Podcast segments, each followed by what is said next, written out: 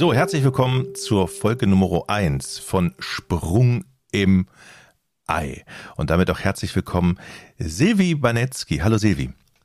Hallo, grüß dich Jochen. Du bist ja Fachärztin für Gynäkologie und Geburtshilfe. Schwerpunkt für gynäkologische End ich hoffe, ich sage das richtig, Endokrinologie und Reproduktionsmedizin. Hast als Ärztin unglaublich viel Erfahrung gesammelt, viele Patienten gesehen, ähm, behandelt und natürlich auch dafür gesorgt, dass viele Paare ihren Wunsch nach Kindern schließlich erfüllen konnten. Und das ist das große Thema in diesem Podcast. Denn wenn man sich mal so eine Zahl auf der Zunge zergehen lässt, rund jedes zehnte Paar in Deutschland möchte gerne Kinder bekommen, beziehungsweise ist ungewollt kinderlos, kann keine Kinder bekommen, hat unterschiedliche Gründe und viele von denen hast du natürlich äh, gesehen. Kannst du mal ganz kurz mal so deine Arbeit beschreiben? Wie stelle ich mir das vor? Also ich ähm, also habe lange in einem ähm, in privaten Kinderwunschzentrum gearbeitet in Essen und ähm, jetzt zuletzt an einer Universitätsklinik. Und die Paare kommen äh, quasi mit langjährigem Kinderwunsch zu uns, also oftmals langjährig oder eben, wenn ein Problem festgestellt wird, ähm, bei einer Untersuchung beim Frauenarzt oder Urologen, das eben besagt, dass das Paar äh, auf natürlichem Wege eben nicht zum Erfolg kommt. Mhm. Und äh. Die kommen zu dir zu und, und, und wollen Hilfe. Und ich glaube, es werden tatsächlich auch immer mehr, ne, die äh, dieses Problem haben oder eben mit diesem Problem dann auch zur Ärztin oder zum Arzt gehen. Genau, es hört auf, glücklicherweise ein Tabuthema zu werden. Äh, durch äh, aktuelle Medien kann man sich ja selber gut belesen und ähm, die Leute sind immer mutiger und sagen, okay, das akzeptiere ich gar nicht mehr und vielleicht auch die Hinweise von Freunden, Kollegen, jetzt entspannt euch mal, das wird schon, äh, das wird nicht mehr so akzeptiert und ähm, man nimmt das Zepter selbst in die Hand und sagt, okay, ich lasse dann zumindest mal checken, ob alles in Ordnung ist und ich mich entspannen kann und es wirklich nur am Stress liegt, dass wir bis jetzt keinen Erfolg haben. Hast du noch so ein paar Zahlen, die dieses Problem für viele so eigentlich verdeutlicht?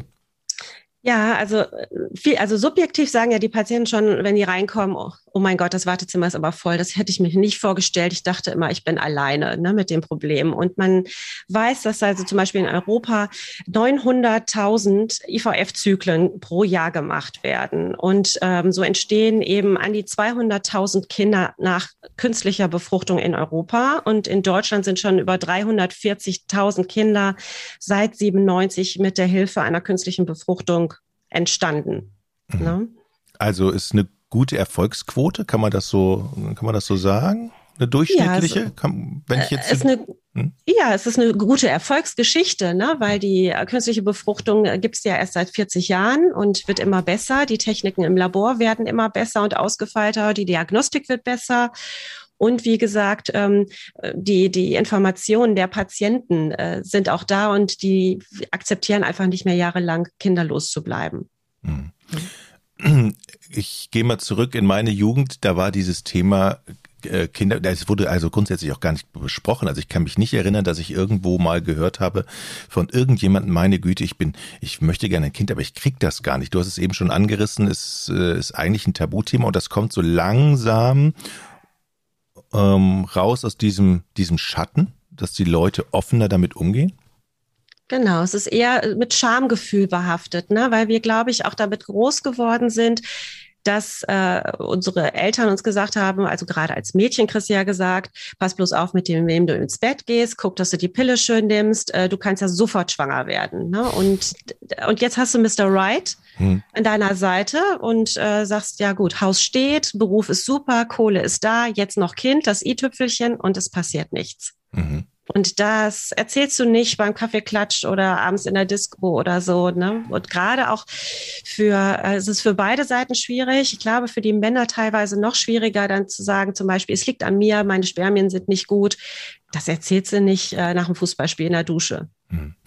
Ich, ähm, ich, ich glaube auch, ähm, es ist auch immer so gewesen, dass man sagt, okay, auf die Frage, heiratet ihr? Dann sagt man ja vielleicht ja. Und dann, wie viele Kinder wollt ihr denn haben? So, es war, es ist ja nie in Frage gestellt worden, dass es nicht klappen könnte oder so. Also es war immer so, wie viele Kinder wünscht ihr oder wie viele Kinder gibt's denn dann? Ja, zwei, drei, man kann sich das aussuchen, aber die Realität ist halt verdammt nochmal eine andere, ne? Genau. Und es wird ja auch so, man wird ja auch schon komisch angeguckt, ne, wenn man verheiratet ist dann und dann kommt da ein Jahr lang nichts, zweites Jahr lang nichts. Ne? Erst werden noch Fragen gestellt und dann ist nur noch betroffenes Schweigen. Und die Schwiegermutter guckt ganz komisch, ne? Und äh, ja. ja, ähm, ja, man hat so einen mhm. Leistungsdruck an, man muss halt liefern, ne? Und äh, das macht es natürlich für viele Paare auch schwer, äh, dann darüber zu reden. Ne? Mm, glaubst du, dass ähm, es auch ein bisschen daran liegen könnte, dass Menschen ähm, sich zwar ein Kind wünschen, aber es nicht schaffen, dass sich auch in der Arbeitswelt irgendetwas verändert hat. Also ähm, ist, nimmt der Druck zu oder äh, hat das, kann man da irgendeine Parallele ziehen? Das ja, also eine Parallele ist sicherlich, dass, dass wir, glaube ich, tendenziell älter werden, um bevor wir, also das ist, das ist äh, bewiesen, ne, dass wir älter werden, wenn wir jetzt eine Familiengründung starten. Und ähm, man weiß zum Beispiel, dass äh, über 50 Prozent ähm, der Paare ähm, äh, über 30 sind ne? und mhm. dann über 20 Prozent der Paare sogar über 40 sind. Und ähm, Fertilität, also die, die Möglichkeit, schwanger zu werden, nimmt mit dem zunehmenden Alter ab. Und äh, das ist halt ein großes, äh, großer Faktor, ne? dass man zu lange wartet mit der Familiengründung. Aber ich habe gehört, dass, und viele andere werden ja auch sehen in den Medien, dass äh, große Stars dann auch im hohen Alter Kinder stolz in der Kamera präsentieren. Das ist aber auch irgendwie, der Schein trügt so ein bisschen, ne?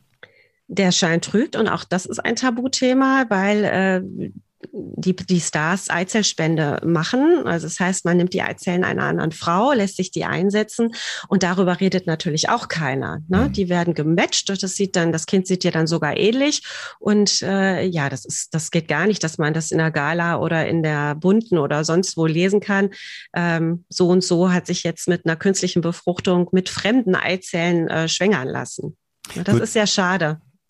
Würdest du sagen, dass vielen Menschen gar nicht bewusst ist, dass die Wahrscheinlichkeit, Kinder zu kriegen, mit dem Alter auch abnimmt? Also wissen, wissen, äh, wissen die Paare und die Frauen und die Männer eigentlich ganz genau, wann sie gut Kinder bekommen, in welchen Jahren? Also ich glaube tatsächlich, dass äh, viele Menschen schlecht informiert sind. Das fängt schon mit Bio-Unterricht an, der das Thema überhaupt nicht anspricht. Und ähm, dann eben durch, durch die äh, sozialen Medien, die eben ähm, das, das Scheinbild erzeugen, dass man auch noch im späten Alter äh, Kinder kriegen kann, plus noch Geschichten wie meine Mutter ist noch mit 43, hat die ihr erstes Kind bekommen. Äh, das äh, setzt den Glauben fort an eine ähm, ja, Fertilität bis ins hohe Alter. Und wir sind ja auch alle, äh, sehen besser aus, sind fitter als unsere Großeltern, gesünder auch, was natürlich durch Ernährungsumstellungen, durch ähm, äh, bessere Arbeitsbedingungen äh, dazu geführt hat, ne, dass wir eben ähm, ja gesünder und fitter sind und das impliziert, dass wir auch länger Eltern werden können. Und das ist ja, das ist leider nicht der Fall, weil der Eierstock hat das noch gar nicht mitgekriegt, dass er eben äh, so alt werden kann.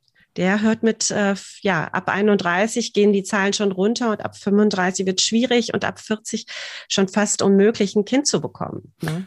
Hast du so ungefähre, ähm, du hast es jetzt gerade angekündigt, äh, das Alter, kann man prozentuale Wahrscheinlichkeiten oder irgendwie Zahlen nennen, wo, wo du sagst, okay, in dem Altersrahmen ist die Wahrscheinlichkeit, Kinder zu bekommen, so hoch und dann nimmt es wie ab? Ja, also du hast zum Beispiel mit 30 Jahren ähm, werden noch 31 Prozent der Patienten nach einem Transfer ähm, äh, schwanger mhm. und ähm, beziehungsweise bekommen ein Kind. Ja, das ist ja das, was wirklich interessiert, nicht nur eine Schwangerschaft. Dann mit 35 Jahren nur noch 26 Prozent und äh, mit 40 Jahren dann nur noch 13,2 Prozent. Ne? Und ähm, bei äh, und mit zunehmendem Alter nimmt dann die Fehlgeburtsrate zu. Also zum Beispiel ist die Fehlgeburtsrate bei einer 44-Jährigen bei 60 Prozent. Hm. Ne? Also schwanger werden vielleicht noch. Ne? Das ist ja dann auch sehr individuell abhängig und ähm, dann eben äh, aber mit einer hohen ähm, Wahrscheinlichkeit für eine Fehlgeburt. Hm, erlebst denn du in Gesprächen mit Patienten, dass die, die diese Zahlen oder dass denen das erst bewusst ist, wenn sie das von dir hören? Weil sie ja. eigentlich ständig glaubten, wie, Moment mal, wenn ich ein Kind will, dann, dann bekomme ich halt eins. So einfach ist die Welt doch. Genau, ja, das ist, äh, viele fühlen sich schlecht informiert. Ne? Und äh, also auch vom Frauenarzt zum Beispiel, der das nicht anspricht, ist, viele reagieren auch beleidigt, wenn du das ansprichst. Also ich weiß von Kollegen, dass äh, wenn man sagt, äh, ja, gucken Sie mal, Sie sind schon 35, wollen Sie nicht mal überlegen, dann hört man sich an wie die Mutter zu Hause, die sagt, Kindchen, denk doch mal dran, du bist 35, willst nicht mal eine Familie gründen. Ähm, und das wird oft äh, abgelehnt, ne? weil man das äh, nicht wahrhaben will. Und wenn man das zum zum Beispiel in äh, Studentenunterricht äh, ähm, die Zahlen mal ausbreitet und sagt, äh, auch gerade ne, den weiblichen Studenten, guckt mal, ne, so ist die Datenlage. Wenn ihr mit 35 Oberärztin seid, äh, dann ist der Zug schon fast abgefahren. Ähm, habt ihr euch das mal überlegt, wie ihr eure Familienplanung einbaut? Äh, dann sind die oft verdutzt ne, und auch erschrocken. Das heißt, man hätte Ihnen das mal früher erzählen können. Gehört das für dich eigentlich auch ähm, in den Biologieunterricht, in die Schule, dass das präsenter ist, dieses ganze Thema?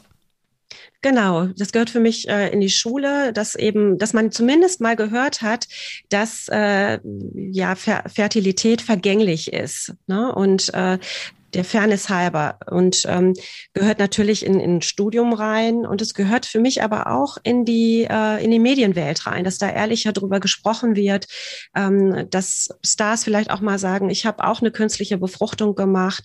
Ähm, das kommt ja so langsam. Ne? Michelle Obama hat in ihrem Buch darüber geschrieben. Das fand ich großartig, ne? dass sie da ihre künstliche Befruchtung erläutert hat. Also sowas brauchen wir viel mehr, ne? dass das eben, ähm, dass da ein Bewusstsein stattfindet, dass das nicht selbstverständlich ist und diese schöne, heile Welt, ähm, dass es die eigentlich nicht gibt. Ne? Aber wir sprechen darüber in diesem Podcast Sprung im Ei. Wir haben ganz, ganz viele Folgen, die wir ähm, noch produzieren werden. Ich glaube, das Thema ist einfach auch so unglaublich riesig. Ne? Also es das Thema ist ganz, ganz vielschichtig und äh, sehr facettenreich und ähm, so wie die Patienten auch. Ne? Es ist ja selten so, dass man nur ein Problem hat oder ne, ähm, eine Stellschraube, an der man drehen muss und schwuppdiwupp sind die äh, Paare dann schwanger. Und ich hoffe, dass wir mit dem Podcast äh, es schaffen, da ein Bewusstsein hinzukriegen und äh, vielleicht auch zu informieren und zu erklären. Und manchmal reicht es auch schon, wenn man einfach mal einen Zyklus erklärt und dann weiß die Frau, okay, ich war immer zum falschen Zeitpunkt dabei. Ähm, das wäre ja großartig, wenn wir das hinkriegen würden. Das machen wir. Silvi, vielen Dank für die Folge eins und ähm, alles, alles gut. Wir müssen noch sagen, du sitzt in Düsseldorf, ne? Nein, ich sitze in Willig. Ach, in Willig, alles Düsseldorf. Ja fast in Willig, genau, fast, fast genau, genau, genau. In, in, in Reichweite vor Düsseldorf, genau. Genau. Und ja. äh, ich sitze hier in Nordfriesland, also uns trennt ein paar Kilometer. Vielen, vielen Dank für die Folge 1 und wir hören uns in Folge 2. Vielen Dank, Jochen. Bis dann. Tschüss.